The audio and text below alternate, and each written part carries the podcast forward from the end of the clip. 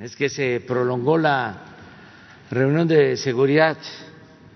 Eh, estuvimos desde antes de las seis tratando distintos temas. Eh, el día de hoy, como eh, quedamos, vamos a informar más sobre lo del agua y sobre las diferencias con el gobierno de Chihuahua para que eh, los ciudadanos, la gente de Chihuahua tenga toda la información y no se dé pie a la manipulación.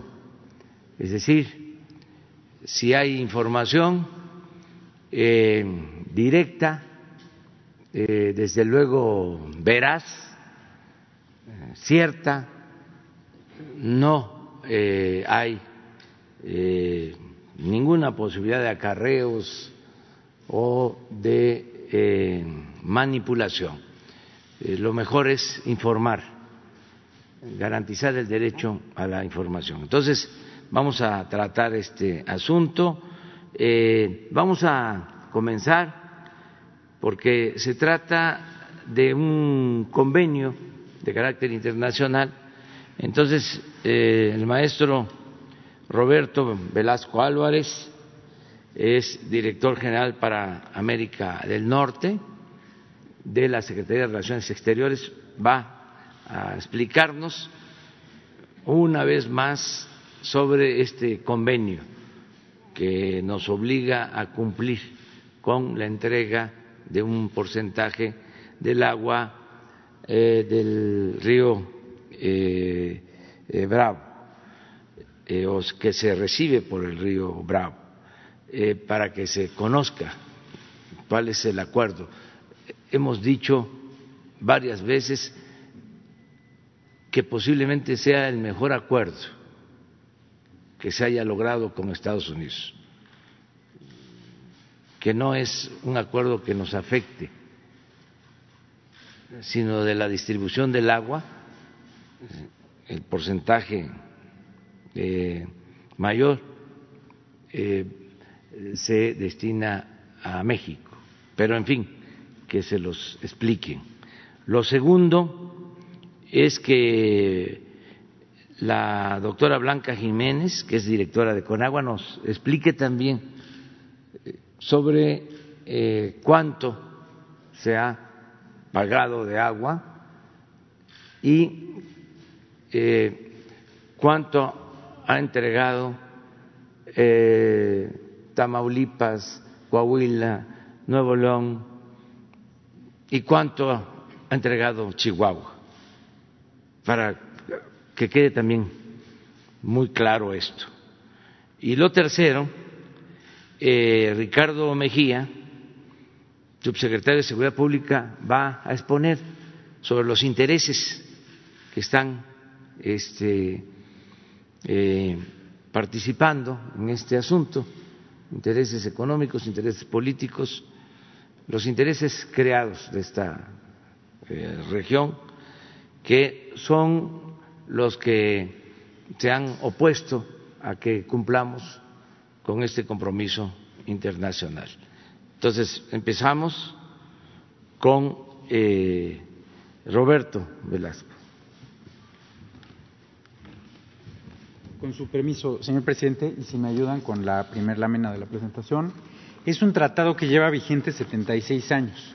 Se tomó 15 años en negociarlo. De hecho, participó el presidente Cárdenas en un periodo muy importante.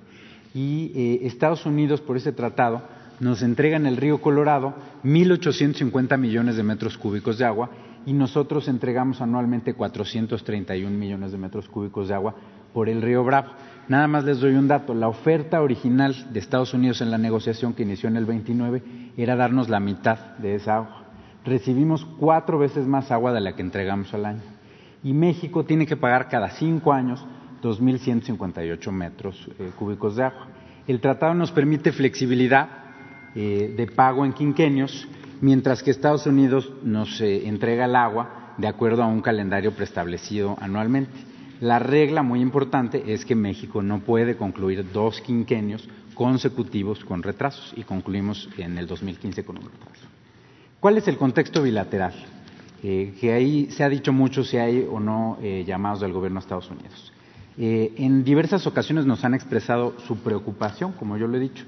13 de mayo de 2020 nos envió una nota diplomática al Departamento de Estado expresando esta preocupación ante el incumplimiento del tratado. 9 y 17 de julio la Comisión Internacional de Límites y Aguas emitió boletines al respecto y el 15 de septiembre de 2020, como lo dijo aquí el señor presidente, eh, el gobernador de Texas eh, envió una carta al secretario de Estado, Michael eh, Pompeo, sobre este tema. Si vamos hacia adelante, ahí pueden ver la carta. y si vamos a la siguiente, ¿qué es lo que dice la carta? Que recibimos una copia. Bueno, solicita la intervención del secretario de Estado, dice que México ha entregado un volumen inferior que no permite cumplir el tratado, que tenemos retenida agua en nuestras presas interiores y que tenemos que cerrar el ciclo sin déficit, como lo establece el tratado. Eh, y además, eh, y esto era una propuesta que nos había dicho el gobierno de Chihuahua, de entregar agua del río San Juan, pues eso no lo acepta. Siguiente. Aquí eh, termina la parte internacional y dejo entonces a la doctora. Nada más, que sí puedes informar que se va a entregar la carta, se va a difundir. Claro, por supuesto. La carta en este momento se las entregamos a todos. Por supuesto, señor presidente.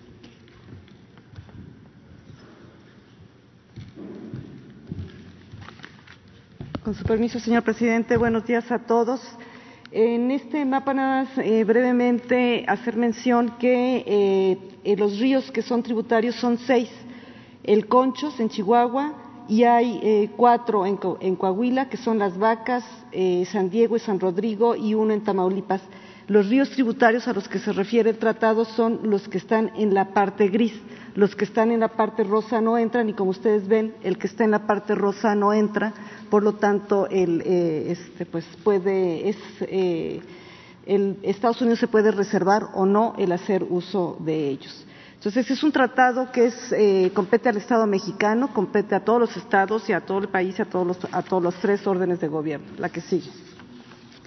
También recordar que el, tratado es un mecanismo de repartir el agua entre la gente que está agua, eh, aguas arriba y aguas abajo, como del margen izquierdo y margen derecho, solo que en este caso en un lado es otro país y arriba y abajo tenemos usuarios de, diferentes eh, eh, tipo y que en las presas internacionales es como cualquier presa, nada más que es una presa que se construyó con dinero mexicano de Estados Unidos y una parte del volumen nos corresponde y ahí eh, con agua almacena eh, agua que se utiliza tanto para agricultura como para las ciudades. Ahí tienen la lista de las ciudades, la presentación va a estar disponible. La que sigue. ¿Por qué Chihuahua debe aportar al tratado? O sea, todos los ríos deben aportar al tratado, todos estos seis ríos que les mencioné. Y este es, eh, eh, hubo un estudio, que es el estudio de Oribe Alba, que se hizo, eh, bueno, obviamente antes de que se firmara el tratado en 1944, se entregó y se presentó en el Senado, también se entregó en Estados Unidos. Y ahí, con base el volumen que tiene cada río, el río más caudaloso es el Conchos y es el 54.1% del total de todos los ríos incluso considerando eh, los usos internos en Chihuahua. Y ellos eh, les corresponde tratar eso. Aquí pueden ustedes observar cómo conforme eh, ha pasado el tiempo, Chihuahua ha ido dando menos. En este, en este ciclo ha aportado 46% por los trabajos ahorita que se han hecho, pero estaba llegando a niveles de 34% lo que ha hecho que todos los estados tengan que aportar más, o sea, no solo contribuyeron con su parte, sino incluso algunos estados han tenido que duplicar la cantidad de agua que están entregando. O sea, repito, Tamaulipas y Coahuila eh, ya habían cumplido el 100% en, eh, a finales de, diciembre y ahorita ah, están eh, incrementando, su, este, su aportación. Y ya la, última eh, eh, diapositiva presenta este estudio de Oribe Alba y efectivamente ellos han entregado más en volumen, porque pues les corresponde entregar más. Se menciona un valor de 848 eh, millones de metros cúbicos y le faltarían para hacer el 54%, que es ese valor de 1.167.8, ese es el 54.1% de lo que el maestro Roberto nos dijo que se entregaba de 2.158, le faltarían eh, por entregar 319.8. Al día de hoy, considerando que otros estados han dado incluso más, faltan 289 millones de metros cúbicos. O sea, lo que le falta de entregar es mucho más del adeudo que actualmente tenemos. Eso es todo, les cuento.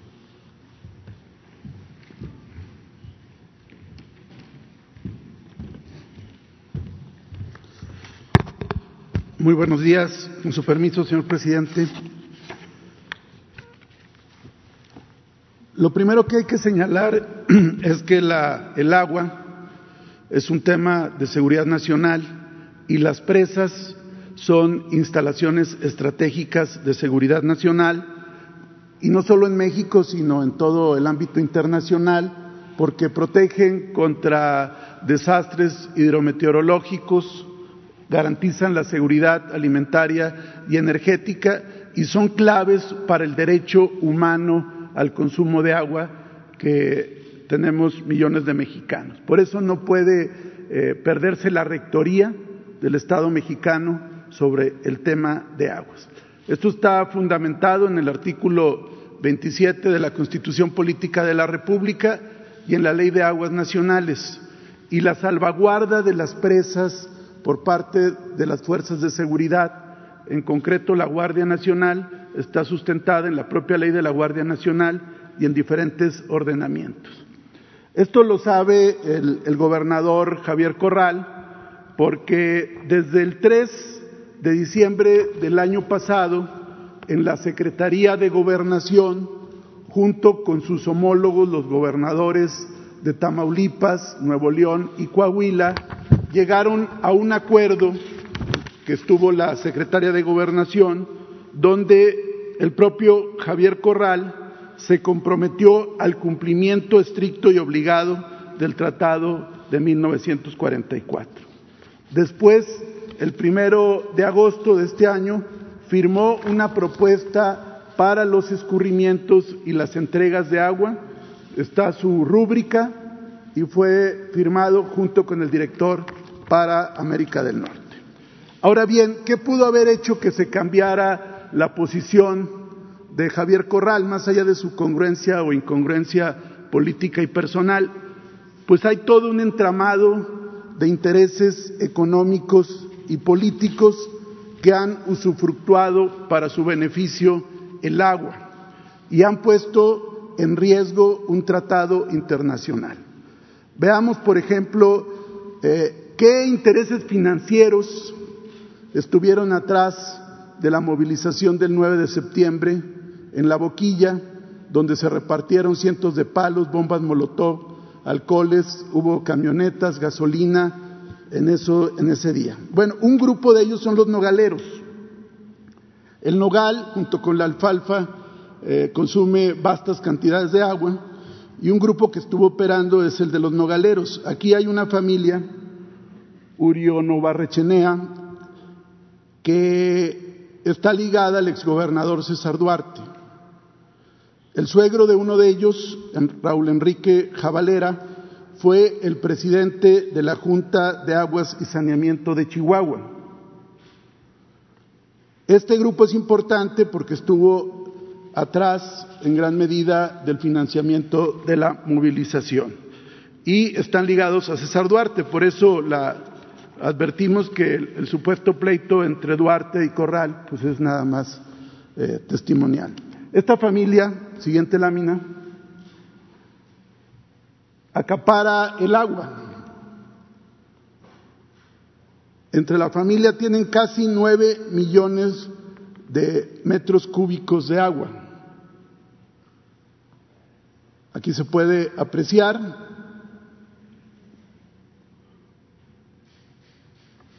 Y esta es información pública. Es decir, estos son los registros que la propia eh, Comisión del Agua tiene, pero que cualquier ciudadano puede acceder. Tienen diferentes permisos para la explotación del agua. estos son casi nueve millones de metros cúbicos. Ahorita regresamos con ellos. La siguiente.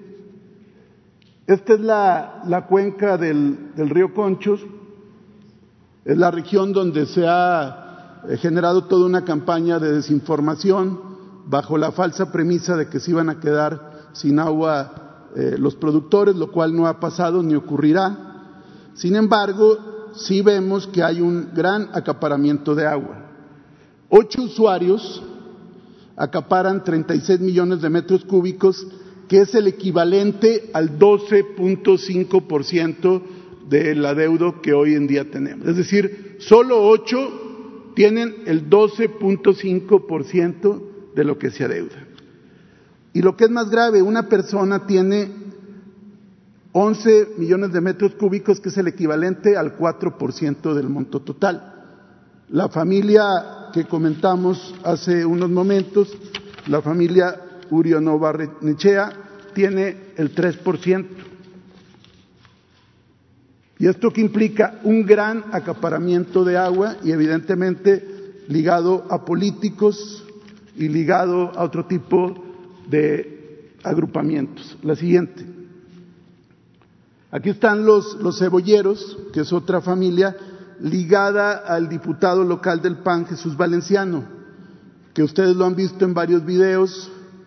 Eh, llegó a la represa Andrew Weiss, increpó a la Guardia Nacional, les dio un ultimátum para que se fuera y les dijo que si no se iban les iba a pasar lo mismo que había pasado en la boquilla. Ustedes lo recordarán, el video circula. Bueno, pues ese diputado es pariente de una familia dedicada a la sobreexplotación, son cebolleros y alguno de ellos se dedica también a la tala. La siguiente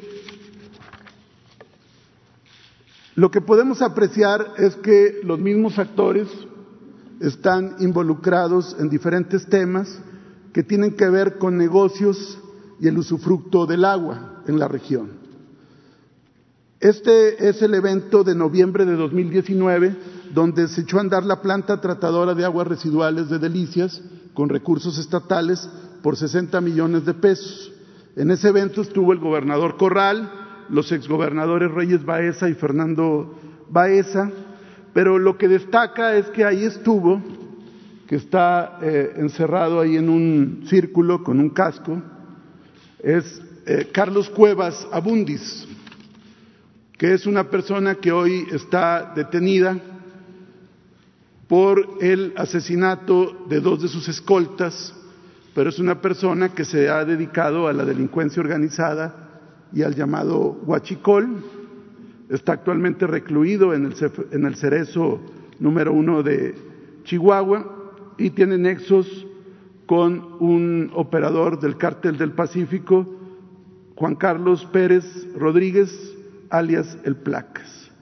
Ahí están compartiendo el mismo evento. A este sujeto, eh, Carlos Cuevas, se le entregó una obra de tratamiento de aguas residuales tiene relación de amistad con el diputado valenciano, que ha sido el más activo operador tanto en las movilizaciones como en el Congreso local. ¿Qué significa todo esto? Y con ello concluiríamos que hay una red de políticos acaparadores de agua y presuntamente delincuentes vinculados a toda esta trama. Es decir, no es un movimiento espontáneo, porque la principal razón, la falta de agua, no ha, no ha habido falta de agua, eh, ha habido siempre flujo y lo que vemos atrás de toda esta embestida contra la Guardia Nacional, la descalificación, pues es que evidentemente quieren seguir manejando este tipo de negocios, de este tipo de usufructo del agua en detrimento de la nación y del país, poniendo en riesgo un tratado internacional. ¿Sería cuánto? Bueno, vamos a, a otro tema para luego abrir a preguntas y respuestas. Ya como dos, tres veces eh, planteé que se tenía que hacer un análisis sobre los contenidos y sobre eh, la actitud de los columnistas y articulistas de los periódicos. Eh, les he dicho que ayudaran a hacer la tarea para darnos cuenta eh, cómo eh, se ejerce la libertad de expresión, de prensa en México, porque es una falsedad, ni siquiera en eso hay honestidad intelectual, eh, el decir que no hay libertad de expresión, que no se garantiza la libertad de prensa, está amenazada la libertad de prensa lo acaba de decir el director fundador del Universal y que va a él a defender este, la libertad de prensa, la libertad de expresión. Nunca se había atacado tanto desde el tiempo del presidente Madero a un presidente como ahora. Y nunca se había garantizado a plenitud la libertad de expresión. No ha habido censura, ninguna represalia en contra de nadie. No se ha perseguido a nadie de los medios de información. Lo que pasaba anteriormente, lo que hicieron con Gutiérrez Vivó, con Carmen Aristegui y con muchos otros. Además, por convicción, nosotros nunca, jamás limitaríamos la libertad de expresión, ninguna de las libertades. ¿Qué es realmente lo que está pasando entonces? Pues es lo contrario. Es un ejercicio pleno de la libertad. Los que antes callaban como momia ante el saqueo, ante las atrocidades cometidas por los gobiernos anteriores, ahora gritan como pregoneros y ejercen este a sus anchas la libertad. Por eso es importante eh, tener datos argumentos. Y yo ayer le pedí a quien me ayuda a llevar mis redes sociales, que es una persona, Jesse, me ayuda a colocar mis textos en Face, en Twitter, le pedí que me hiciera un análisis de los artículos de ayer.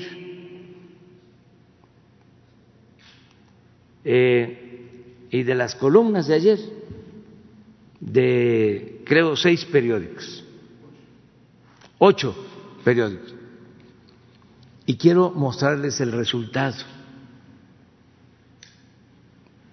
para que vean eh, cómo está realmente la situación. Vamos a mostrar, se les va a entregar este eh, informe, pero también lo voy a subir a eh, mi Face y al Twitter para que cualquiera pueda revisarlo, analizarlo eh, y verificar si es cierto o no. Ojalá y más adelante, ya con esta metodología, se puede hacer lo mismo. No para limitar la libertad, sino para actuar con profesionalismo y con objetividad y no mentir, sino este, saber que estamos viviendo un momento estelar en la vida pública de México, porque parte de la transformación es garantizar a plenitud las libertades. Entonces, vamos a ver si podemos ampliarlo, porque o préstame el micrófono.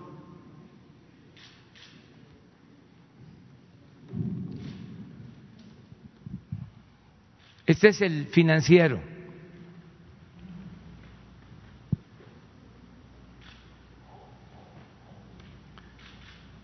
Es la columna, ¿cómo se llama? El autor de la columna, el título,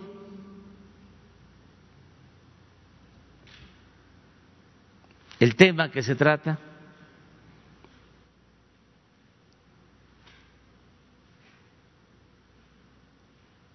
de todos ellos cuáles son menciones positivas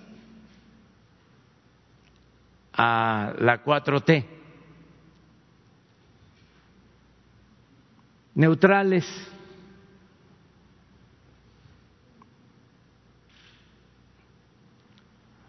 de todos los articulistas del financiero ayer uno positivo. Tres neutrales. Y nueve negativas. Ese es el financiero.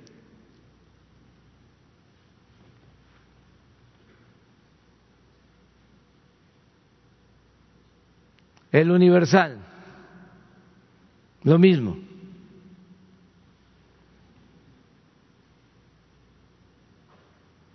Cero positiva, ayer, de todas las columnas.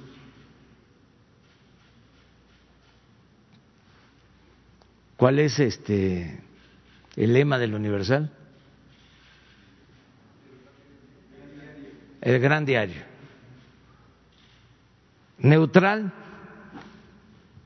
dos. Negativas, diez. Y lo mismo, aquí están las columnas, los autores, ya eso ya les toca a ustedes, ya revisarlo.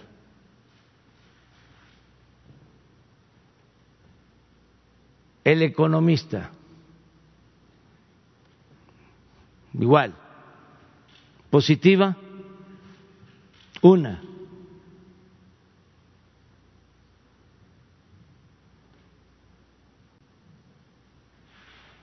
Marco Amares, no lo conozco. Neutral, una. Negativa, siete.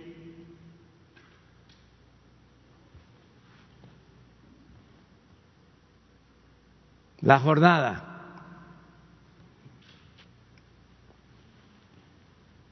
Positivas, cinco. Nos tratan bien. Neutral, tres. Negativa, cero.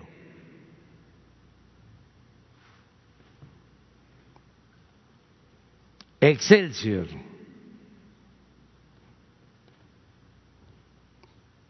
positiva.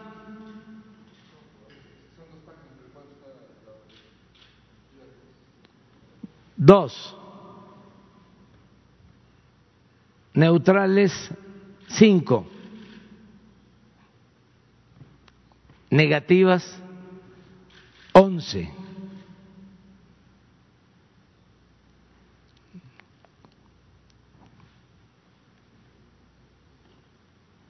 Adelante. El Heraldo. Positivas, una. Neutrales, cinco. Negativas, siete.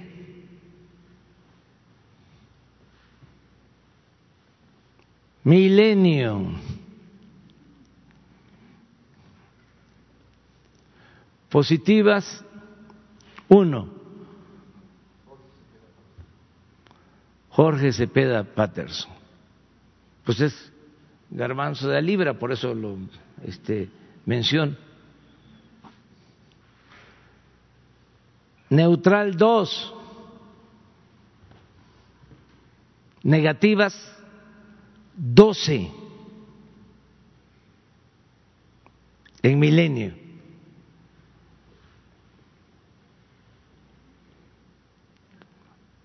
Reforma.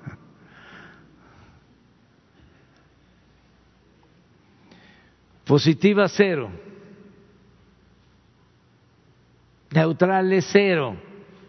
Ahí no hay medias tintas. Negativa siete. Esto es ayer.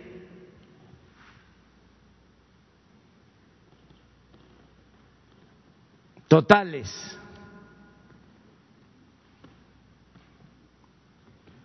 Se revisaron 148 textos. De esos, 95 sobre 4T. O sea, la mayoría. Somos clientes predilectos, preferidos. Positivas, 11 neutrales 21, negativas 63 en porcentajes.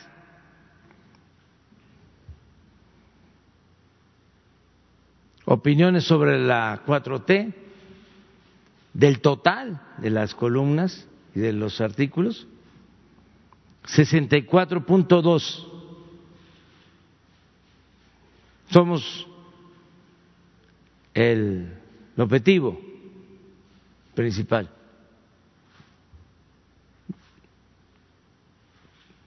Positivas 10.6.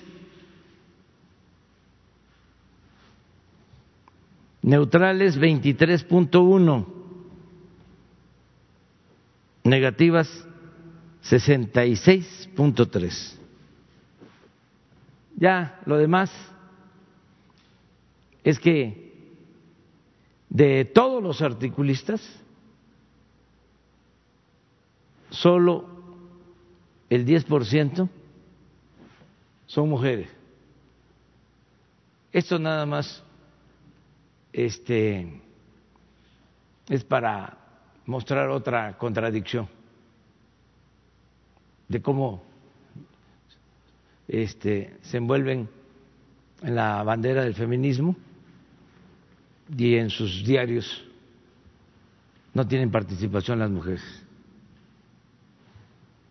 Bueno, lo quería mencionar porque esto ayuda mucho a entender lo que está sucediendo y me llena de orgullo el que se garantice la libertad de expresión. Esto no había pasado en mucho tiempo. Los medios, la prensa, siempre eh, o estaba vendida o estaba alquilada al régimen.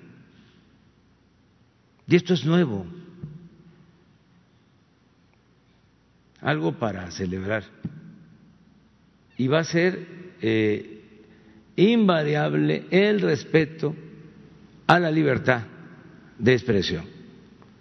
Nada más lo quise señalar para que no este, confundan,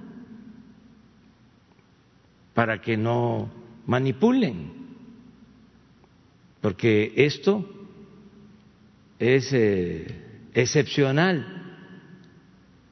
Miren, cuando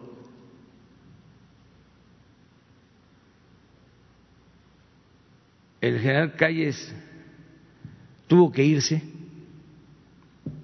el jefe máximo, después de tener un dominio casi absoluto de la política en México,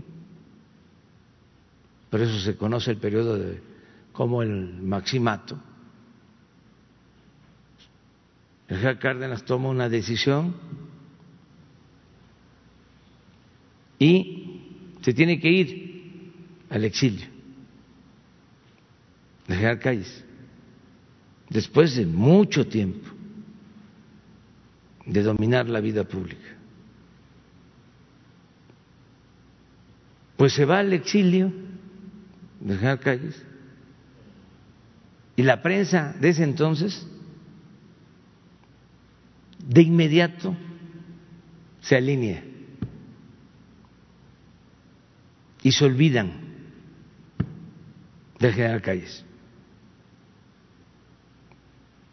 Así ha actuado siempre la prensa.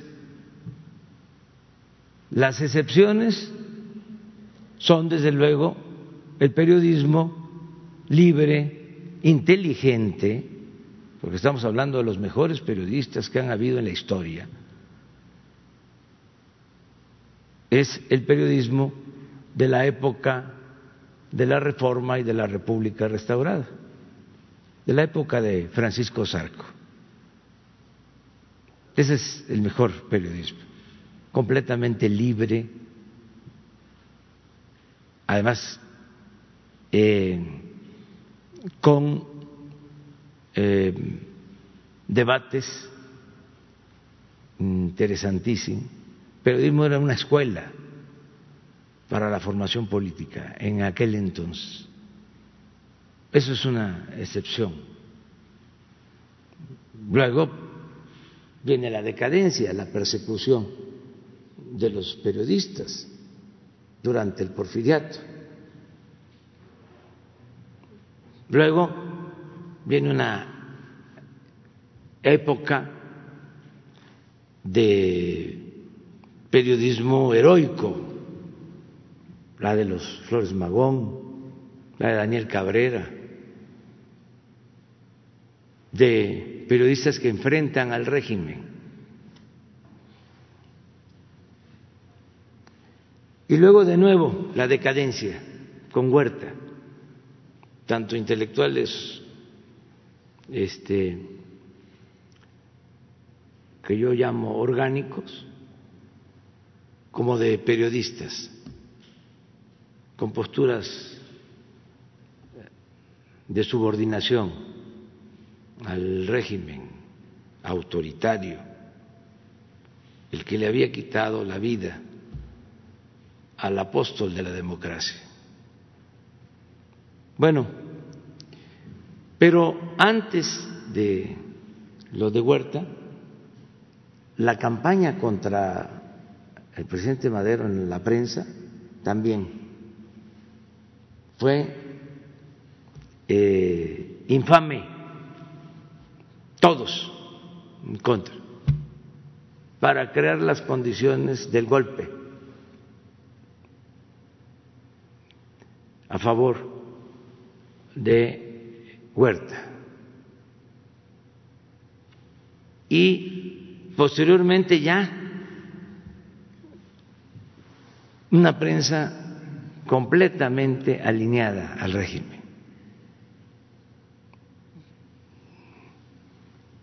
Les comentaba este episodio de la historia de los años 20 y 30 del siglo pasado con el presidente Kaiser.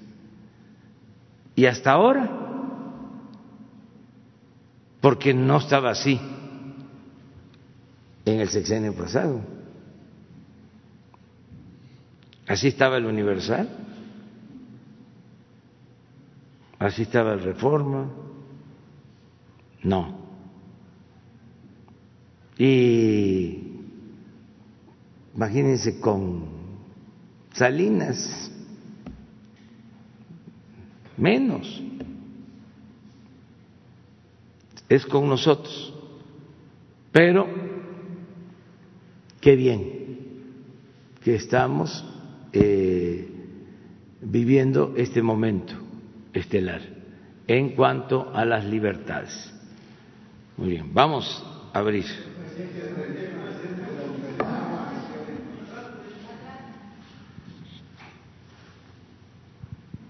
Eh, buenos días, presidente. Lorena Ríos de Bloomberg News. Eh, vengo a hacer un par de preguntas relacionadas a un reportaje que realizamos. Este, bueno, Pemex es la empresa petrolera con el mayor número de fallecidos, de trabajadores fallecidos por COVID en el mundo. Y nosotros este, exploramos los motivos por los que esto está sucediendo.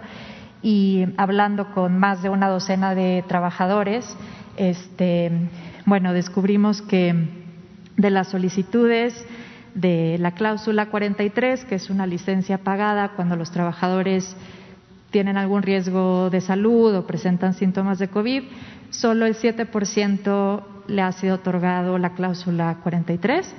Entonces, este, bueno, esta es una empresa de casi 130 mil trabajadores. Este, la primera pregunta es esa, eh, ¿por qué Pemex obliga a trabajadores vulnerables a a laborar en plataformas que pueden ser puntos de contagio. Esa es la primera.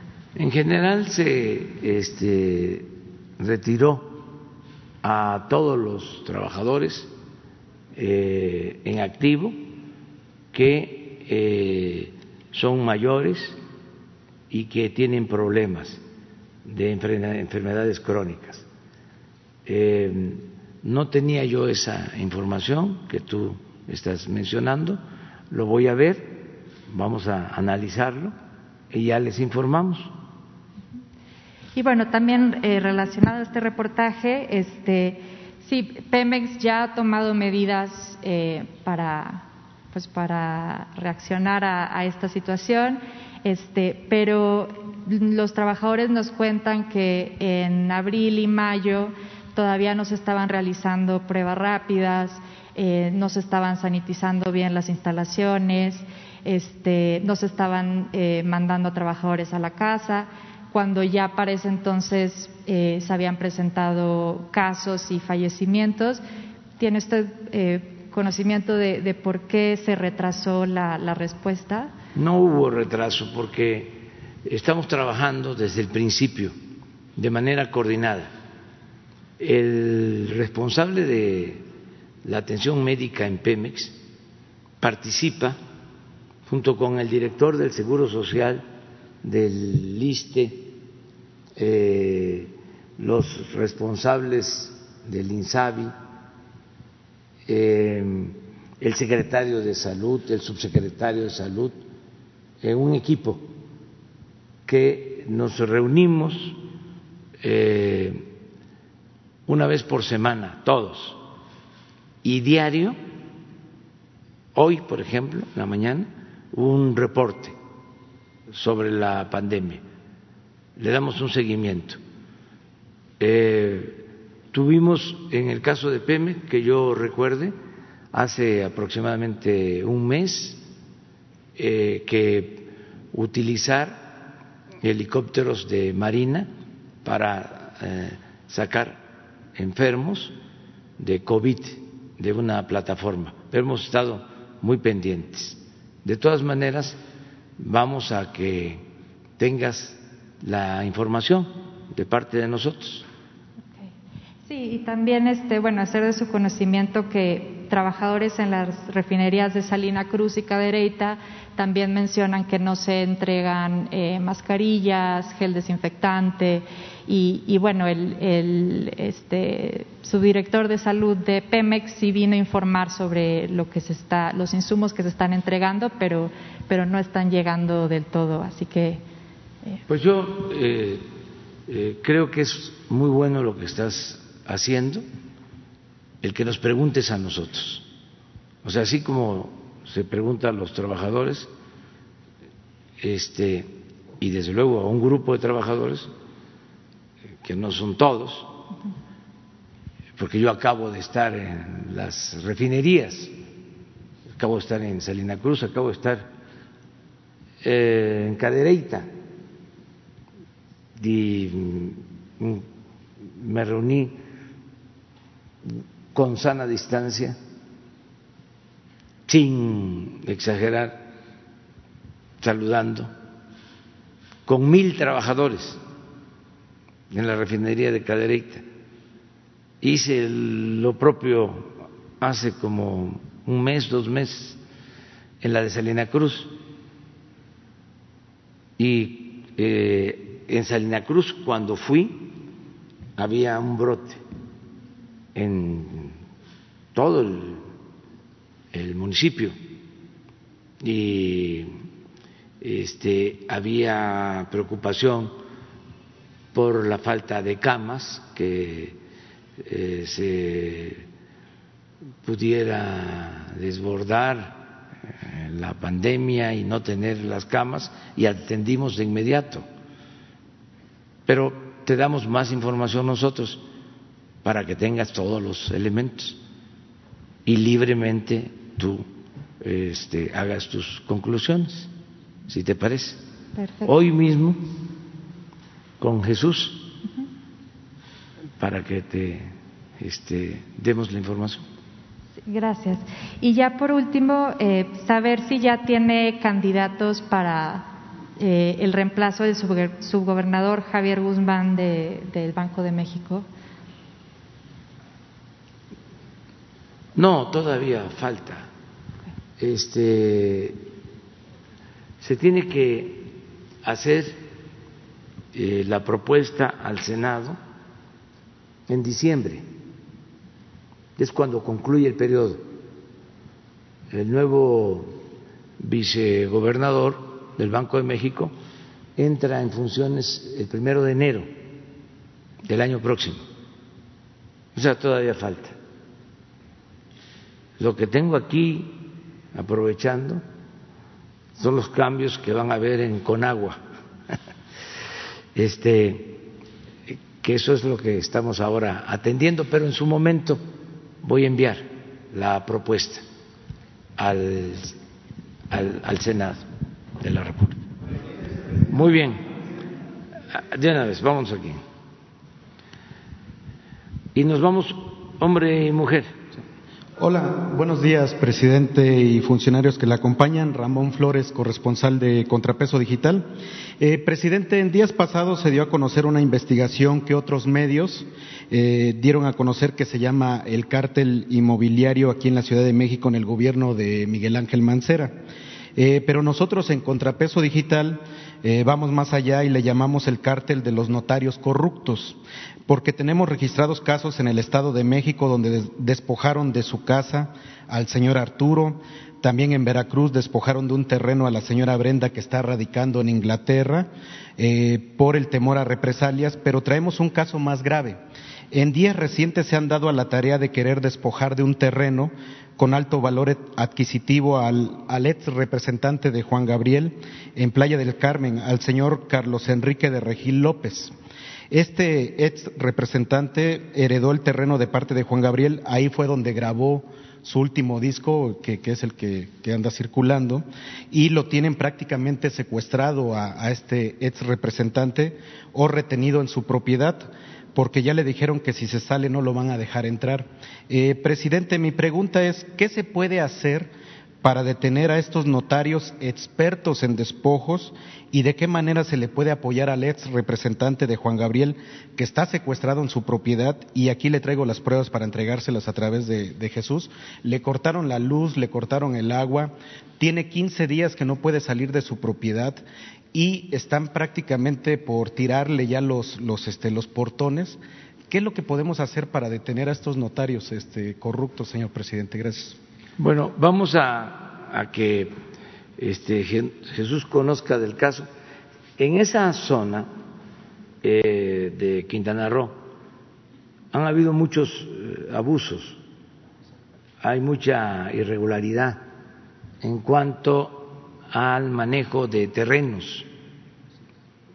Mm, tengo el compromiso de eh, escriturar los lotes de la colonia Colosio en Playa del Carmen eh, y ya estamos avanzando porque es un problema de tiempo atrás de una eh, inmobiliaria o de una persona que este, se acredita como dueño de, esos terrenos. El caso es que la gente no tiene sus escrituras y estamos ahora ya por resolver este tema, este asunto. Aprovecho para decirle a los de la colonia Colosio que estamos trabajando. Nos está ayudando también el gobernador eh, del estado para que podamos cumplir con este propósito y vamos a ver este caso. No vaya a ser que eh, tenga que ver con lo mismo, a lo mejor es otro, pero vamos a, revisarlo. Lo que pasa es que él sí tiene la, propiedad, o sea, o sea, tiene las escrituras, pero están confabulándose entre notarios, el, el, presidentes municipales, este, el gobierno estatal, y la verdad es que como él dice, que requiere la protección porque él no está pidiendo que se le carguen los dados a alguno de los lados. Él nada más lo único que quiere es llegar al juzgado y que el juez dictamine de quién es la propiedad y como él dice, si yo pierdo, pues no hay ningún problema, lo entrego, pero no quiere que lo saquen violentamente y lo que le está pidiendo a usted es, es la protección para su familia. Sí, lo vamos a hacer para que sea legal completamente. Y el caso de los notarios, la mayoría es gente íntegra, eh, apegada a las exigencias de su profesión, eh, son de absoluta confianza y hay algunos, como en todo, que sí este, no actúan con rectitud. Yo diría que son los menos este, no eh, son perfectos, pues, pero sí la mayoría es gente eh, confiable, son los que dan fe de eh, todas las negociaciones que se llevan a cabo, son la extensión de la autoridad para dar validez legal a eh, las eh, operaciones que se llevan a cabo. Entonces, se ha avanzado mucho. Una de las cosas que ya no eh, se presenta ni vamos a permitirlo es de que antes cada vez que salía un gobierno eh, se entregaban eh, licencias para notarios a cercanos a los gobernadores o a jefes de gobierno. Eso ya no, eso ya no existe. Eh, son los notarios los que este, califican y hay eh, legalidad.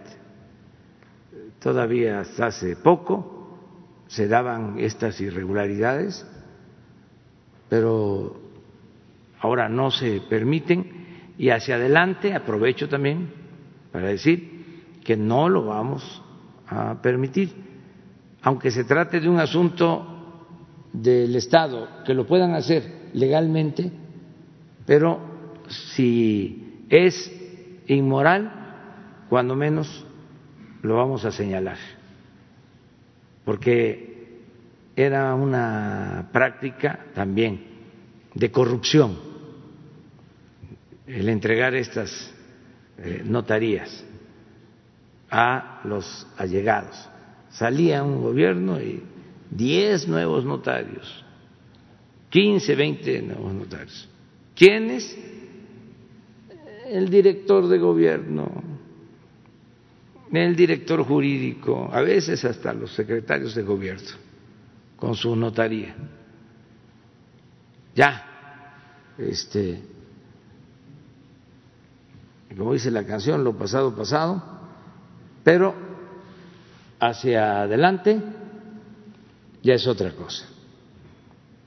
Y tenemos autoridad moral, yo fui jefe de gobierno de esta ciudad y no entregué a nadie una notaría. Este, como tampoco entregué a nadie eh, placas para este, taxis todas estas cosas que se hacían anteriormente. Entonces vamos a, revisarlo. Este, y en el marco de la ley se ve eh, la protección a la que tiene derecho. Le vamos a pedir al consejero jurídico que lo atienda. Eh, presidente, eh, hace aproximadamente un mes aquí le planteamos la inquietud de muchos trabajadores y trabajadoras del país de que puedan tener acceso a su afore por la contingencia. Eh, de nuevo, permítame explicarle, presidente, los trabajadores y trabajadoras trabajadoras perdón, no están pidiendo que el Estado les preste. Lo que ellos solicitan es que usted pueda hacer un exhorto y hablar con las AFORES para que ellos puedan tener acceso al 10% de sus ahorros que tienen en la AFORE y que finalmente ellos terminarán regresando ese dinero. En concreto, presidente, ¿se les puede apoyar a los trabajadores y trabajadoras que tengan acceso a sus ahorros y así poder reactivar la economía interna? Sí, lo vamos a analizar. Estoy por enviar mejor dicho, ya debe de estar en el Senado una iniciativa que tiene que ver con Afores eh, y eh, debe de revisarse esta posibilidad para que se establezca en la ley.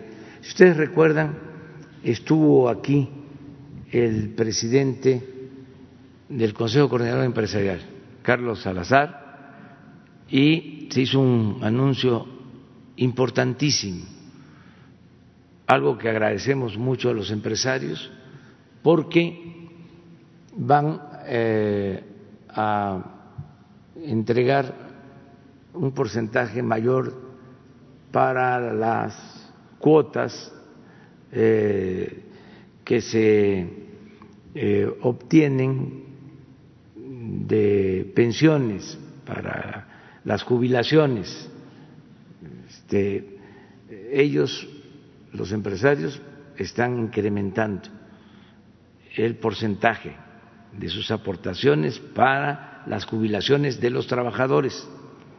¿Esto por qué? Porque en el periodo neoliberal, para ser exacto con Cedillo, se hizo una reforma contraria a los trabajadores, al grado que si eh, se jubilan los trabajadores eh,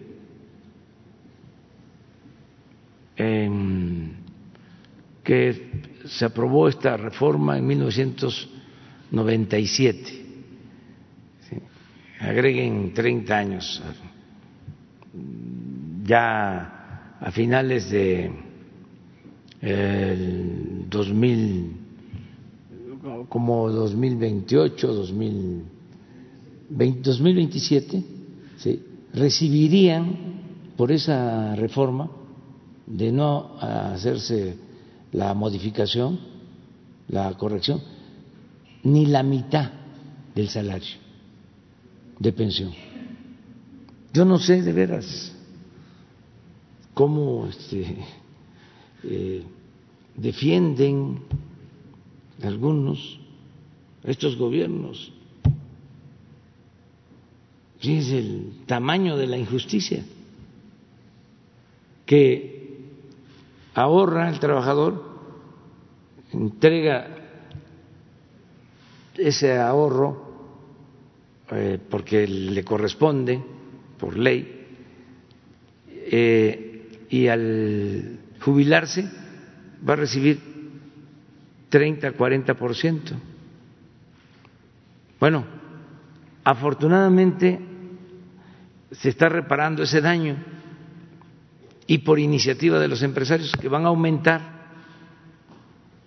eh, su participación para que cuando menos el trabajador que se jubile reciba su salario completo, sobre todo los que ganan menos. Y esto se va a garantizar porque eh, por ley, y eso está en la iniciativa que he enviado al Congreso, se tiene que bajar el porcentaje de las comisiones que cobran las afores, porque también este, cobraban muchísimo, han cobrado muchísimo desde el 97 a la fecha. Nada que ver con lo que pasa en el mundo. Entonces, la iniciativa que estoy enviando es para estandarizar el cobro de eh, las comisiones de las AFORES a lo que se cobra en promedio en el mundo. Y utilicé tres países de referencia. Eh, Colombia, Chile y Estados Unidos. Y eh, nos da eh, un porcentaje pues menor. Y esto eh, quiero que sea por ley, porque de esta manera van a haber más ahorros. Puede decir que los administradores digan, este, ya no va a ser negocio. Sí, sí sigue siendo negocio. ¿Por qué? Porque se amplía el número de trabajadores. Se mantiene el sistema, se amplía el número de trabajadores, van a tener mucho más manejo de recursos, pero se tiene que reducir la comisión.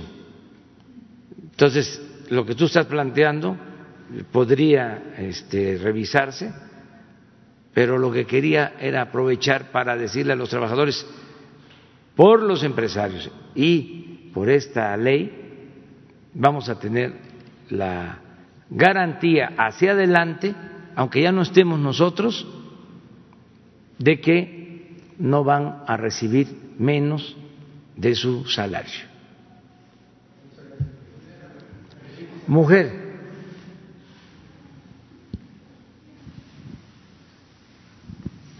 Gracias, presidente. Buenos días. Buen día a todos. Para Canal 14 del SPR, eh, preguntarle, en víspera, del aniversario de los sucesos de Ayotzinapa y relacionado con la prensa, le preguntaría si considera que ha modificado los medios la, la, actitud original ante la verdad histórica y si me permite otra segunda pregunta, por favor. No este, podría este, asegurar nada, no tengo este, información, eh, pero durante mucho tiempo, ¿no? Se tapó este asunto, se ocultó en casi todos los medios de información. Aquí también aclaro de que cuando hago el análisis de contenido y de cómo están articulistas, eh, columnistas de prensa escrita, imagínense cómo está la radio y de la televisión. Ya ni hablamos, ¿no? Este, porque aquí nada más es prensa escrita, es un reflejo. Eh, ahora que hubo esta discrepancia con Jaime Cárdenas, yo dije aquí que todo el que hablara mal del gobierno iba a ser entrevistado en todas partes. Y mencioné un periódico y una televisora que están al servicio, pero lo cierto es que yo no había eh, eh, sabido de la televisora. Nada más fue así por instinto. Pero no es para presumir, pero tengo un instinto certero. Este y me quedé con esa preocupación porque del Reforma este pues sí me enteré. Ahí es este de rigor eh, que entrevistaran a este eh, licenciado, pero lo de la televisora fue al tanteo. Entonces me quedé con la preocupación de que yo no había visto nada. Investigué y sí, entrevista hasta en el horario estelar en el canal de las estrellas, el principal noticiero, la gran nota. Entonces, no sabemos em, a ciencia cierta cómo está la radio, nos imaginamos cómo está la televisión, pero tampoco es quejarnos. No voy a eh, este, a pedir que se investigue ¿no? por maltrato al gobierno este, a los medios de comunicación. No, eh, eso es la libertad y verlo en positivo. Cuando eh, Francisco Ilio Ortiz del Universal dice que va a defender la libertad de expresión no, está en su derecho de hacerlo. Yo creo que es de las pocas veces que con tanta pasión se manifiesta y está en su derecho de hacerlo. Nosotros no vamos nunca a eh, agredir ni eh, a censurar, mucho menos a reprimir a los medios de información. Bueno, vamos. La segunda pregunta en otro tema. Hoy es el Día Naranja, esta es la campaña internacional contra la violencia hacia la mujer. Eh, ¿qué, se, ¿Qué puede destacar que ha hecho la actual administración en este terreno?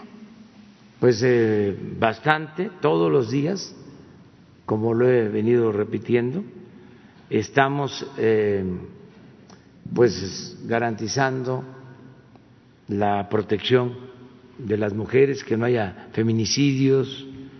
Es nuestro trabajo de garantizar el principal de los derechos humanos, el derecho a la vida. Algo que es importante es que por primera vez en la historia una mujer es secretaria de gobernación y la Secretaría de Gobernación se ha transformado. Es fundamentalmente la institución defensora de los derechos humanos y en particular del derecho de eh, las mujeres y de las víctimas de la violencia y la licenciada Olga Sánchez Cordero y todo su equipo está dedicada a eso.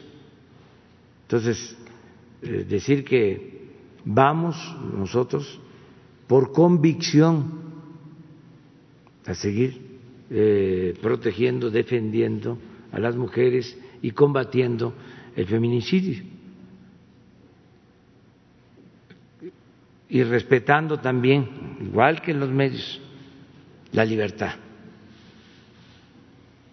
Este, aclarando de que siempre también los que están molestos porque se dedicaban a robar, a saquear, los corruptos,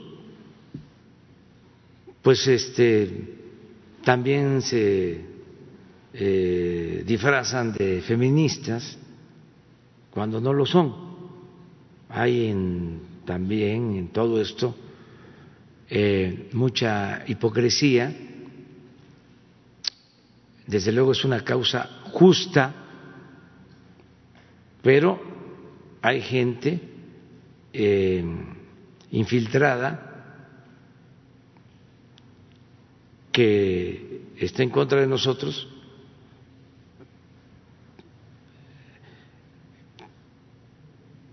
que utiliza lo del feminismo para atacarnos. Gentes muy conservadoras inclusive.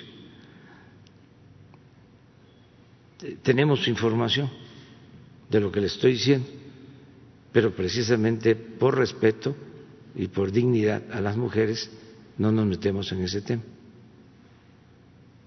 Y sí, libertad plena a las eh, mujeres.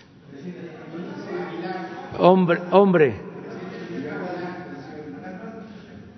Allá. ¿Sí, usted? Buenos días, presidente. Carlos Domínguez de Nación 14. Eh, respecto a la lista de medios de comunicación que, que dio hace un momento, llama la atención ver que de esos medios de comunicación que diariamente lo golpean con columnas, también notas, pues son de los que ocupan el top 20 de, la, de los medios que acaparan el presupuesto federal en comunicación social. Llama la atención ver, por ejemplo, la Reforma con casi 60 millones de pesos ejercidos el año pasado. Eh, también Milenio con casi 67, el Universal con 85 millones, presidente.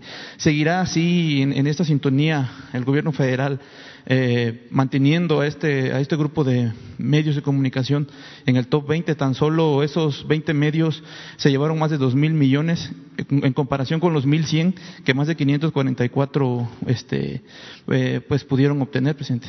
Y ahorita se me permite otra. Es que es otra cosa, es la publicidad que requiere el gobierno, este, está totalmente eh, desligada de la línea editorial. Eso también debe de tomarse en consideración. No hay represalias para nadie. Es que la verdad, cuando se opta por la mentira, se pierde todo más en estos tiempos. Decía un crítico literario, eh, el que opta por la mentira, el que se eh, entrega por entero a la mentira, pierde hasta la imaginación y el talento. Sea, eh, si hablamos de castigo, ¿sí? pues es eh, el exhibirse. O sea, eh, el que se muestren como el rey que va desnudo. En una sociedad ya muy consciente, en un pueblo muy informado. O el doble discurso, la politiquería, el querer engañar, la manipulación, ya eso se revierte y afecta, pero la línea editorial no tiene nada que ver con la publicidad, no vinculamos eso, buscamos no vincularlo. Sí, desde luego vamos a seguir este, con el plan de austeridad, porque tú hablas de dos mil millones, que es más o menos lo que se ejerce en publicidad. Fueron tres mil millones el año pasado. Tres mil. ¿Y este año? Dos mil cincuenta y ocho y va a seguir la austeridad. Presidente, pero antes, este, pues eran diez veces más. O sea, no, eh, este, quiero justificar que sean dos mil o tres mil millones. Es que antes eran diez meses más y agréguenle todos los favores, desde créditos otorgados hasta condonación de impuestos, contratos, etcétera, etcétera, etcétera, etcétera, etcétera. Si eh, no fuese como lo estoy diciendo, no estaría así. Esto no suena lógico, suena metálico.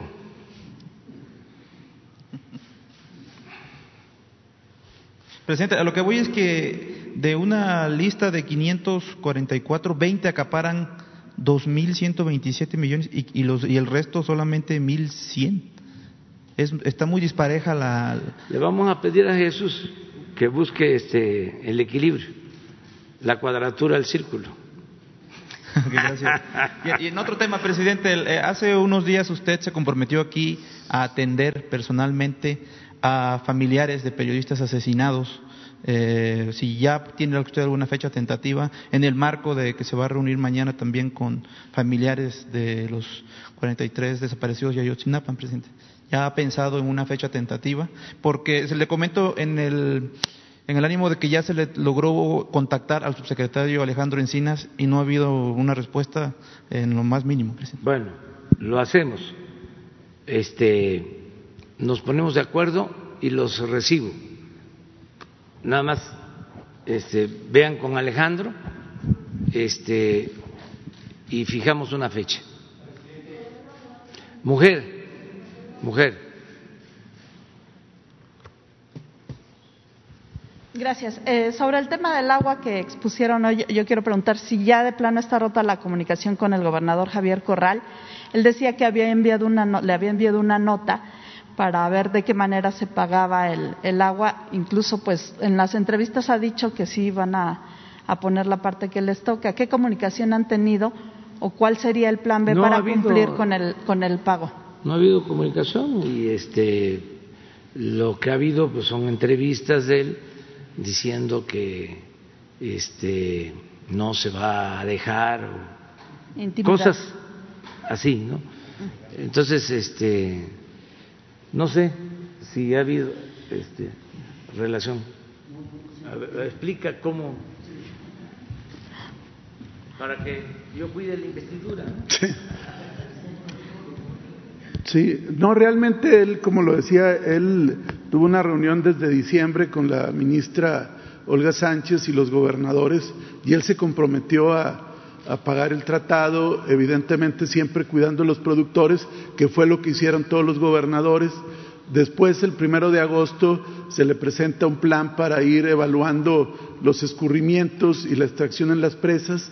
Él lo rubrica y, repentinamente eh, rompe lanzas contra la federación y a raíz de los hechos de la boquilla y desde, antes, pues queda claro que él ha estado eh, permitiendo toda una campaña en contra del gobierno federal y sobre todo de la, de la Guardia Nacional.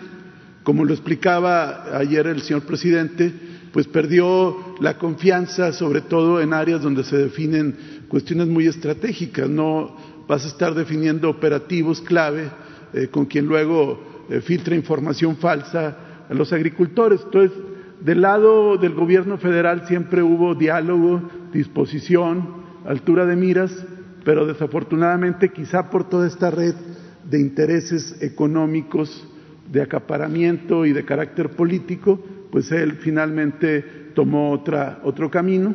Decirles que la Mesa Estatal de Construcción de Paz y Seguridad con la parte federal sesiona todos los días. Ayer sesionaron en la zona militar número 5 en Chihuahua, hoy están sesionando y sesionan todas las mesas regionales.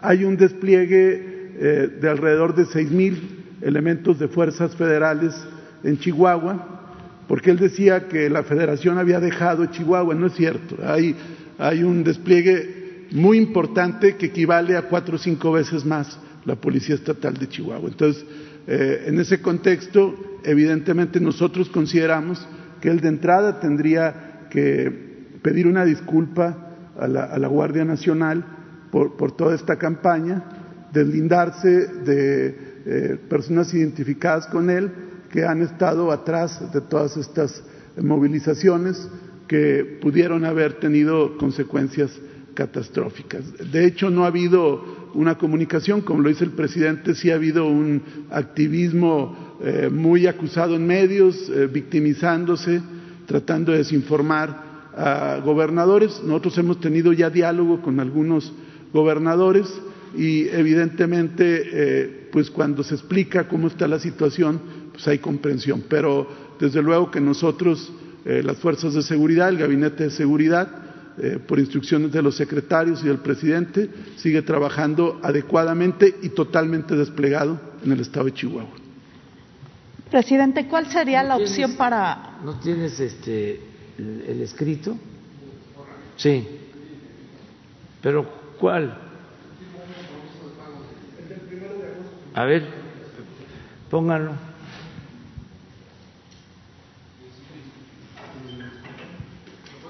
¿Lo puedes explicar? El día primero de agosto, eh, el gobernador Corral eh, y un servidor nos reunimos. Esto es una proyección que hizo con agua eh, de lo que se tenía que extraer del granero para poder cumplir con el tratado. conversamos ahí dos, tres horas en su oficina y al final el gobernador me dijo, está bien, me parece una propuesta muy razonable yo eh, estoy de acuerdo en ayudar al gobierno a cumplir el tratado. Lo firmamos, ahí está mi rúbrica y ahí está la rúbrica del señor gobernador. Eh, y dos semanas después, pues desconoció por completo eh, lo que habíamos acordado. Obviamente que esto es una decisión federal, no necesitábamos su permiso, pero quisimos hacer un diálogo porque así lo pidió el señor presidente, que siempre tratáramos de tener diálogo y de resolver las cosas de esta forma. Pero bueno, duró dos semanas y si ven la segunda página, eh, nosotros también nos comprometimos con él a transparentar toda la información, enviarle un reporte semanal eh, y ese reporte nosotros siempre se lo hemos enviado. Él tiene toda la información de eh, cómo está la entrega de aguas. Y por supuesto, pues todo este planteamiento fue un planteamiento técnico hecho por los ingenieros de, de Conagua, no fue algo que nos inventáramos, es simplemente la realidad. Pero Muy bien. Eh, presidente, eh, ¿hay alguna otra opción para pagar el agua? Falta un mes, se va a cumplir. Y Estamos avanzando. Este, no descartamos este, de que se cumpla con el compromiso, porque es muy importante. No queremos eh, dar motivos para represalias. Sobre todo, repito, porque hay elecciones en Estados Unidos. No queremos que esto eh, sea un tema de campaña. Hemos eh, logrado, les comentaba la vez pasada, que ya eh, México no esté en el debate político electoral en Estados Unidos han sido muy respetuosos los candidatos de México, es decir, eh, de opiniones sobre México. Nada que ver con la pasada elección. Yo creo que esto es público, es notorio. Y esto nos ayuda mucho, porque nosotros queremos mantener buenas relaciones con el pueblo y con el gobierno de Estados Unidos. Queremos tener una buena vecindad eh, y no aceptamos eh, eh, que por una circunstancia especial Ricardo habla de intereses económicos. Yo pienso que más que nada aun cuando existe acaparamiento de agua, sin duda, intereses ahí creados, caciquiles de ambos partidos, porque no hay diferencia, la verdad. Pero atribuyo más eh, el conflicto a lo electoral a las elecciones que vienen.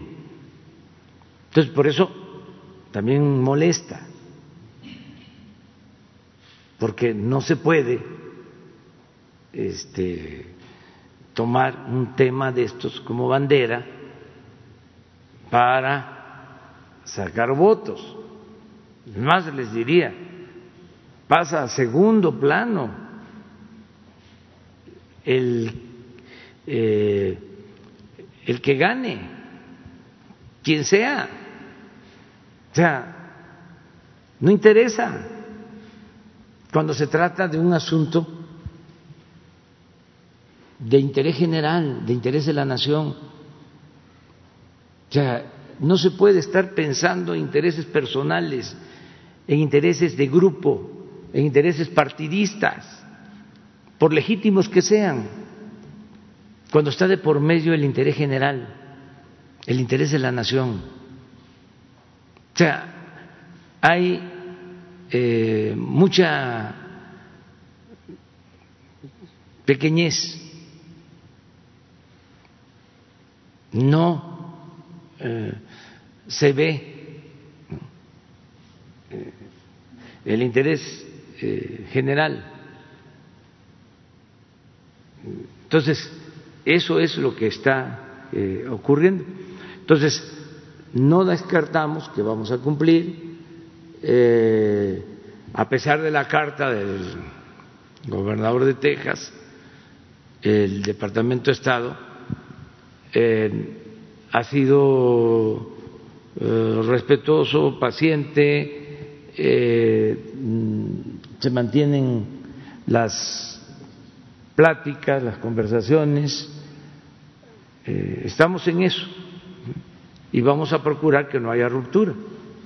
Presidente, y preguntarle si ya eh, tuvo oportunidad de leer el, proyecto de resolución del ministro Luis María Aguilar sobre el tema de la consulta a los expresidentes y si tiene alguna otra opinión adicional ayer. Gracias. No, lo único que pregunté es quién lo había propuesto. Eh, que expresidente. No me supieron decir. O sea que no sé. Bueno, pero yo no sé. Yo no sé. Este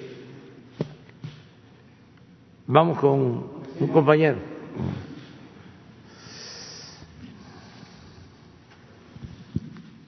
Gracias, presidente. Benito Jiménez de Reforma. Eh, respecto a lo eh, que se exhibió, eh, lo del tema de Chihuahua, ¿es parte esto de la conspiración de la que hablaba usted ayer para romper la mesa de seguridad con, con el gobierno del Estado? Y si ya hay denuncias respecto a lo que se exhibió aquí, hay denuncias en curso por este tema de acaparamiento de esta explotación del hídrico. Este, si nos puede comentar. Por sí, hay denuncias. A ver, explica de las denuncias, sobre todo por los daños que se cometieron en la boquilla. A ver. Sí, hay alrededor de, de 13, 14 carpetas de investigación abiertas. Eh, no solamente este evento, fue un primer evento en, en Ojinaga, cuando se abrió la presa El Granero Luego, la primera vez que se intentó abrir la boquilla en marzo, también hubo hechos eh, de carácter delictivo. Con posterioridad, cuando se abre la presa de las vírgenes en Rosales, también hubo eh, otro tipo de actos, incluso daños a diferentes instalaciones y edificios públicos, vías de, ferrocarril. Entonces, ahí hay otro conjunto de, de denuncias. Luego, por los hechos de la boquilla del día 9 de septiembre, hay otro conjunto de denuncias. Y luego hay otra denuncia también de la Comisión Federal de Electricidad por el sabotaje y la destrucción de la hidroeléctrica de la presa La Boquilla, donde hay daños preliminares por más de 100 millones de pesos. Entonces, es todo este conjunto de denuncias eh, a través de las diferentes áreas jurídicas de Conagua, Comisión Federal de Electricidad, la Guardia Nacional, eh, particulares incluso, eh, se están coadyuvando para enriquecer las carpetas de, investigación y seguramente habrá consecuencias legales tanto para los autores materiales como para los autores intelectuales, porque hubo mucho dinero de por medio repartiéndose gasolina, camionetas. aquí se ha dado cuenta de algunos videos, hubo toda una conspiración, como efectivamente se ha señalado y, evidentemente que esto tendrá eh, consecuencias de carácter legal y, estamos coadyuvando, contribuyendo eh, desde la Secretaría de Seguridad con las instituciones para que esto pueda generar ya eh, imputaciones penales, judicialización y posteriormente sanciones de carácter penal. presidente, y si me permite sobre el tema de los dos mil millones, el cheque que está eh, al parecer sin sustento legal, está en un limbo jurídico debido a que no fue aceptado por el instituto para devolver al pueblo robado, eh, debido a que no hay un eh, sustento de que haya sido obtenido mediante un aseguramiento. Sí, es un asunto, vamos a decir, de procedimiento. Este, el aval, pues es la fiscalía, que fue la que entregó del cheque y nosotros le creemos a la Fiscalía y desde luego eh, está eh, demostrada la integridad del fiscal Alejandro Gertz Manero. Es un asunto de procedimiento. Eh, entregaron ese cheque y como sigue el juicio, porque hay una defraudación, como dicen los abogados, probable o presunta para no este no no violar el debido proceso. Este eh, sigue el litigio, pero está asegurado el dinero. Claro que ¿No tienen el reforma ahí? Miren la nota.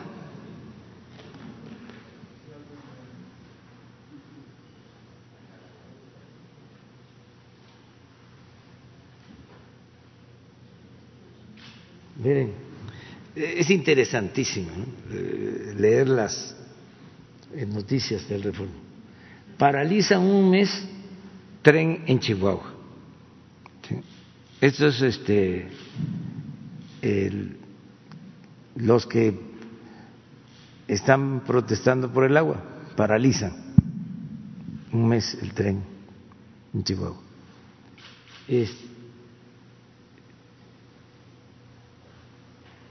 Y quieren que nosotros lo desbloqueemos cuando es el gobierno del Estado el que está metido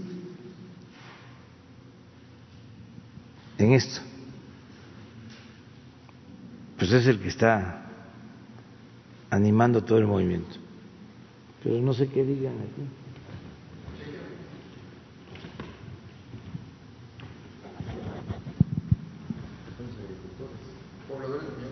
Sí, pero esto son los que protestan y este corresponde pues al gobierno del estado. Lo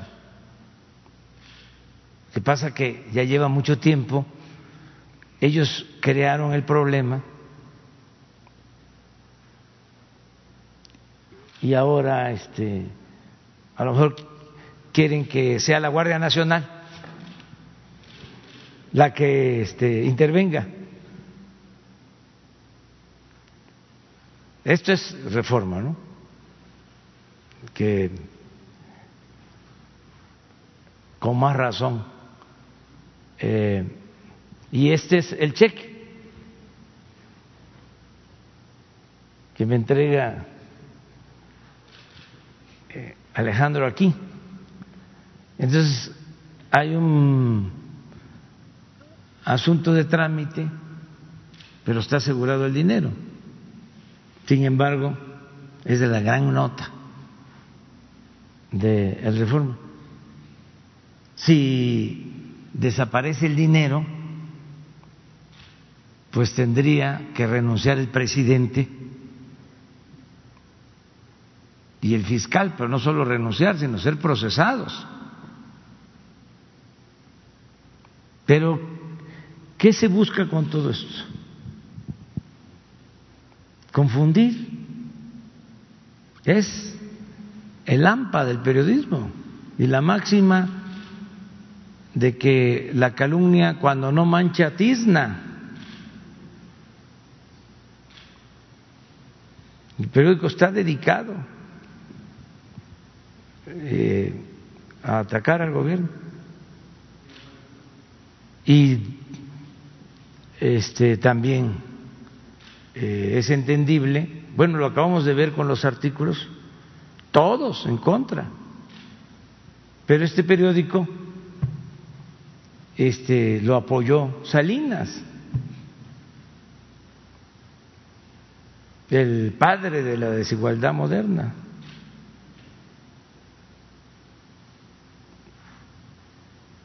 Pero no hay censura, nada más es aclarar.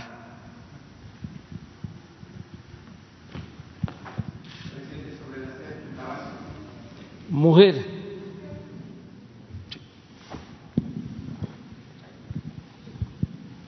Buenos días, presidente Shaila Rosagel, corresponsal del Grupo Gili, El Imparcial de Sonora, La Crónica de Mexicali y Frontera de Tijuana. Presidente, bueno, eh, nada más una duda sobre esto de la propuesta del ministro de, eh, que propone que sea inconstitucional eh, la solicitud de la consulta. Si usted tiene contemplado proceder con una denuncia ante la FGR en contra de los expresidentes o alguna otra acción tomaría en caso de que no se proceda con la consulta. Vamos a esperarnos a que resuelva la Corte, porque este es un proyecto de un ministro. Creo que ya se fijó una fecha, el primero de octubre, se reúnen y ahí se va a votar si están de acuerdo con el proyecto del ministro o no. Este, de modo que hay que esperarnos para el día primero de octubre. Eh, no eh, adelantar nada, esperar. Eh, yo sostengo que llevar a cabo una consulta no significa violar ninguna garantía. Al contrario, es darle al pueblo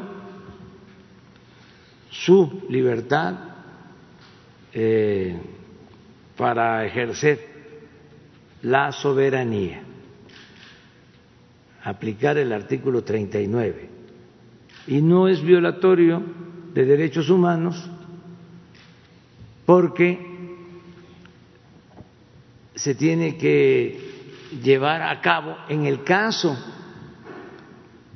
de que los ciudadanos decidan que se inicien los procesos o continúen los procesos en contra de los expresidentes, este, no hay juicio sumario, no hay una vía extrajudicial, tiene que ser el Ministerio Público, tienen que ser los jueces, y se tienen que garantizar los derechos humanos, el derecho a la defensa. Se me hace eh, no sustancial el impedir una consulta alegando de que se violan derechos humanos. no lo considero de esa manera. Si este, la pregunta fuera, em, ¿quieres que se juzgue a los expresidentes y que no eh, se les tenga ninguna consideración porque eh, permitieron o participaron en el saqueo que llevó a la ruina al país y a la pobreza a millones de mexicanos, eso sí está, porque ahí va un sesgo, es decir, sin ninguna consideración, sin eh, ningún derecho a la defensa. Pero la pregunta no está planteada así. Es, ¿quieres que se lleve a cabo la consulta para que de conformidad... A ver, ¿por qué no pones la pregunta? Porque es interesante. Para que se vea en la que la pregunta no está este, orientada a que se violen derechos humanos. No se necesita ¿eh? ser eh, abogado. Es juicio práctico, es sentido común, que a veces es el menos común de los sentidos. Hay veces que nos enredan mucho las cosas, ¿no? las complican cuando son relativamente sencillas. Vamos viendo la pregunta, que es interesante. Desde luego, ¿quién va a decidir? La Corte.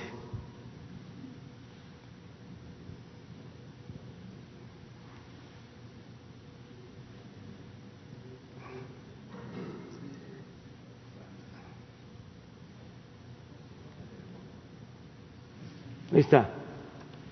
Miren la pregunta a todos los mexicanos. ¿Está de acuerdo o no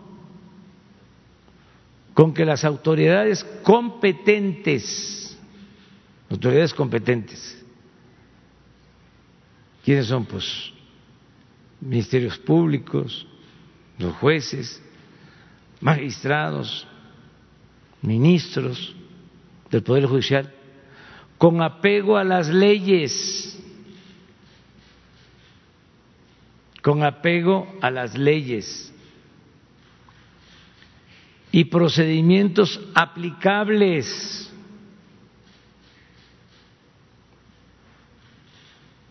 Investiguen y en su caso sancionen la presunta posible comisión de delitos por parte de los expresidentes.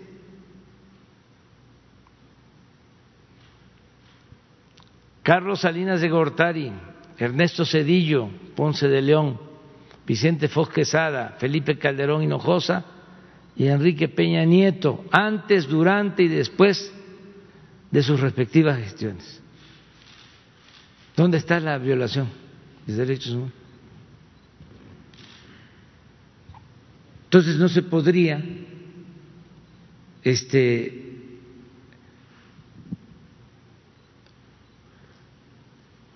juzgar a nadie. ¿Cómo me vas abrir una investigación si me estás violando por anticipado mis derechos humanos?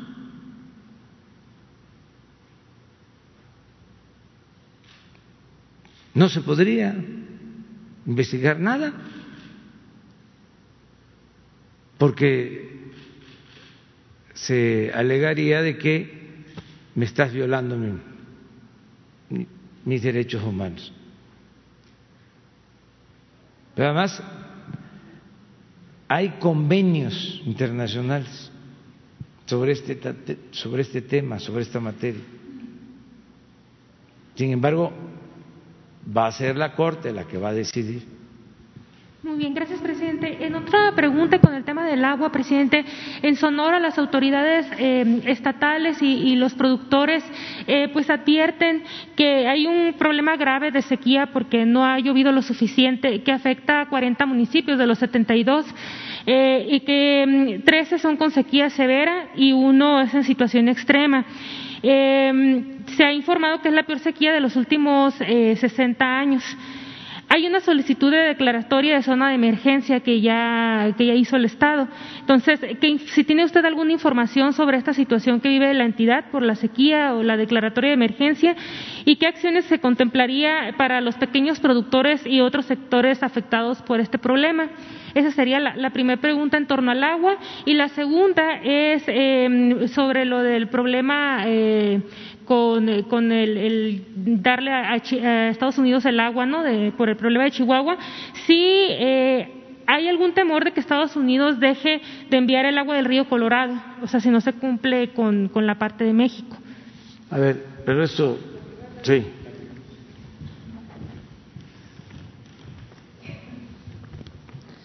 Solo para informar, efectivamente el procedimiento cuando hay eh, situación de sequía se turna hacia, el, hacia eh, la Conagua a través del Fonden y ahí se hace primero un dictamen técnico.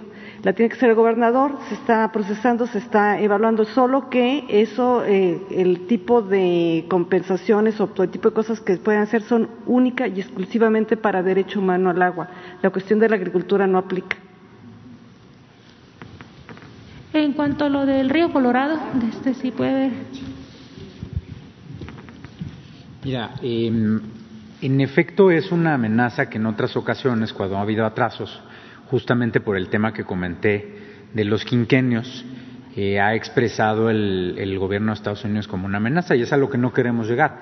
En esta ocasión hay un congresista de, Texas, eh, un representante, eh, Lyle Larson, que ha planteado esto entonces no queremos llegar a eso. Por eso estamos dialogando y se está haciendo un esfuerzo nacional, que es la instrucción que nos ha dado el presidente, de cumplir como lo marca el tratado. Eh, pues eh, lo principal, y es a lo que no queremos llegar, es cumplir. O sea, queremos cumplir y no queremos llegar a esas sanciones que tú comentas. Pero, eh, por supuesto que hay un riesgo. Uno, lo que acaba de mencionar la compañera, eh, pero también de ir a una renegociación del tratado. Y como yo les comenté, pues es un tratado que nos tardamos 15 años en negociar que eh, tuvo eh, una negociación muy compleja. Eh, hubo un momento incluso en que se rompió la negociación, que la rompió el presidente Lázaro Cárdenas. ¿Y para qué querríamos eso? Si el tratado es equitativo, si tiene condiciones favorables para México y si además nos da cierta flexibilidad, no tendría sentido. ¿Por qué? Bueno, este, nada más un comentario final. decir que no hay y no queremos eh, que se nos presente una situación difícil de sequía y de escasez de agua.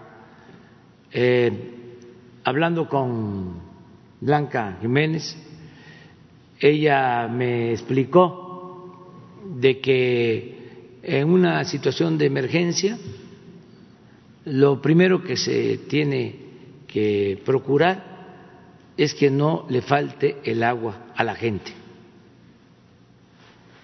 Eso es lo primero. Y eso está garantizado, el agua para la gente, en el peor de los casos.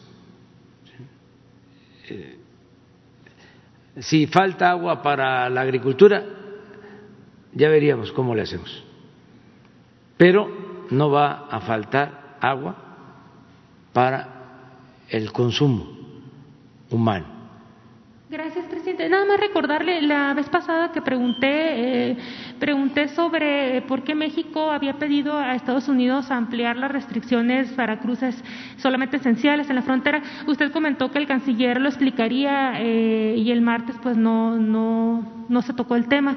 Preguntarle si el próximo martes este podría hablar un poquito sobre esto y sobre el cumplimiento, ¿no? De que eh, pues de aquí de allá en Estados Unidos sí hacen cumplir esto de los viajes esenciales y y aquí, aquí no, o sea, sí, hay, sí pasa gente que no tiene viajes esenciales. El martes le pedimos a. Gracias, presidente. Al secretario. Bueno, nos vemos eh, este fin de semana, bueno, mañana eh, vamos a tener el informe sobre eh, Ayotzinapa, sobre los jóvenes desaparecidos de la normal de Ayotzinapa. Mañana a las 10 de la mañana y eh, por la tarde voy a estar en Jalapa, Veracruz. Y el domingo vamos a estar también en Veracruz. No sé eh, exactamente si es Veracruz Puerto o en Boca del Río, pero pues es eh, conurbado. Eh, y por la tarde o al mediodía en Córdoba, Veracruz. Voy a evaluar los programas de bienestar que se están eh, aplicando en el estado de Veracruz. Ese es el propósito de la gira. Eh, estamos en la mañana en el informe eh, para el caso Ayotzinapa y de ahí salimos a la gira. Los que nos acompañan, pues nos vemos este, mañana en Jalapa. Eh, los que no, nos vemos aquí el lunes, eh, como siempre, lunes temprano. Mande. Vamos a ir a Sonora, tenemos este el compromiso de ir a Bavispe, este, porque ya corresponde dar un informe a la familia Levarón este, sobre los eh, crímenes de niñas, niños, de las mujeres, vamos a ir a Bavispe con ese propósito. No sé exactamente la fecha, pero el lunes ya les decimos. El, lunes va, presidente, el lunes podemos abordar el tema de migrantes y las garitas. El lunes. Sobre los cambios en Conagua, presidente. ¿Mande? Sobre los cambios en Conagua. Ah, eh, hoy se dan a conocer los cambios. Este, aquí los tengo. Van a entrar Aarón Mastache, Mondragón, va a ser subdirector general de infraestructura hidroagrícola. Elena Burns Stur, subdirectora general de Administración del Agua. Germán Martínez Santoyo, subdirector general de Administración. Jacinta Palermo Viqueira, subdirectora general técnica. José Antonio Zamora Galloso, subdirector general jurídico. Y José Mario Esparza Hernández, subdirector general de agua potable y saneamiento. Y se eh, ratifica a la directora de Conagua, Blanca Jiménez, que le tenemos toda la confianza, que es una técnica de primer orden, una profesional. Ella eh, se mantiene como directora de Conagua y se fortalece el equipo de Conagua eh, para que no tengamos eh, problemas. Estamos fortaleciendo eh, con gente eh, preparada, honesta y eh, no vinculada a grupos de intereses creados. Acuérdense de lo que me recomendó de un migrante allá en San Quintín, cuando estaba en campaña, que me dijo, así como el presidente Juárez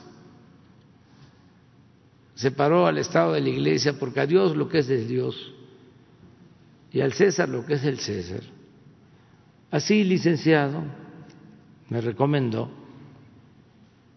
ahora lo que se necesita es separar el poder económico del poder político para que, para que el gobierno represente a todos, a ricos y a pobres, de todas las religiones, a los libres pensadores, de todas las culturas,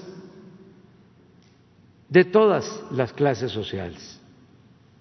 Que el gobierno no esté al servicio de grupos de intereses creados. Que el gobierno sea del pueblo, de verdad. Eso no sucedía. El gobierno estaba tomado, estaba secuestrado, estaba al servicio de una minoría rapaz. Era un comité al servicio de unos cuantos que hacían lo que querían y pisoteaban la dignidad del pueblo. Eso se acabó, aunque haya protestas y eh, resistencias y molestias e insultos, todo. Y no vamos a responder con autoritarismo. Somos demócratas. También, no somos iguales. Es la razón, lo que decía el presidente Juárez, nada por la fuerza, todo por la razón y el derecho. Nada de mano dura, ni dictadura ni dicta blanda. Justicia y la verdad. Con eso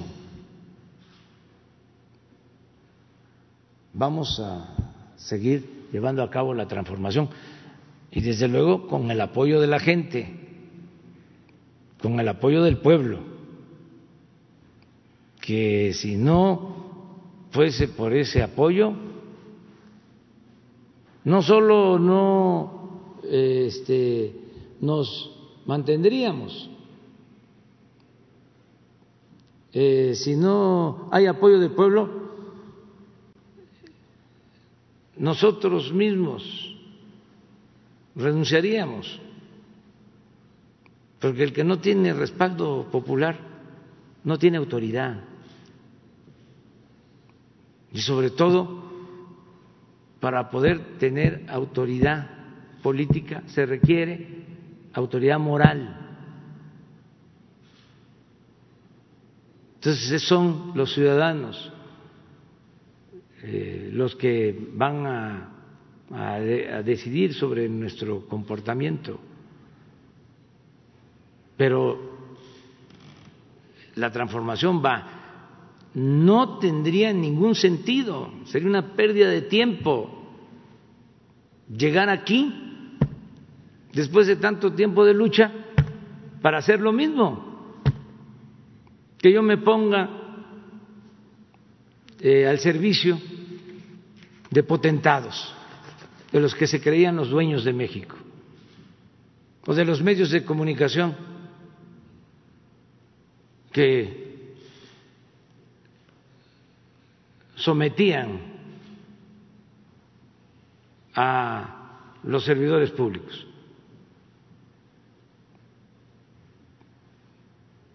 Si no, este, eh, se les cumplían sus caprichos. Eso ya no. Y bienvenida a la libertad. No vamos este, a dar ni un paso atrás, ni siquiera para tomar impulso. Tenemos que llevar a cabo la cuarta transformación de la vida pública de México. Es por el bien de todos. ¿Cómo vamos a seguir con el régimen de corrupción, de injusticias, de privilegios? ¿Cómo vamos a seguir con la antidemocracia? ¿Cómo vamos a seguir con la asociación delictuosa que se daba entre autoridades y el crimen organizado? Tenemos que cambiar esto y va avanzando. ¿Por qué? Puedo mencionar de cómo están los periódicos de sesgados, la falta de equilibrio, de objetividad, cómo están, te diría coloquialmente, ladeados.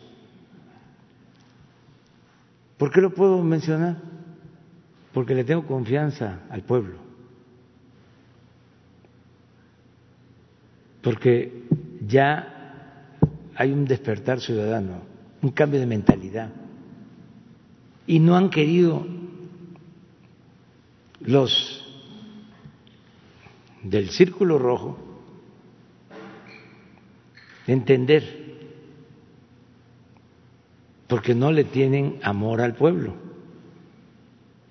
ni respeto, y piensan que es fácil de manipular y que entonces por eso pueden hacer reportajes eh, falsos, este, ofrecer platos de guisados con mentiras y la gente este, va a aceptarles todo. Ya no. Yo ni debería de estarles diciendo de que cambien.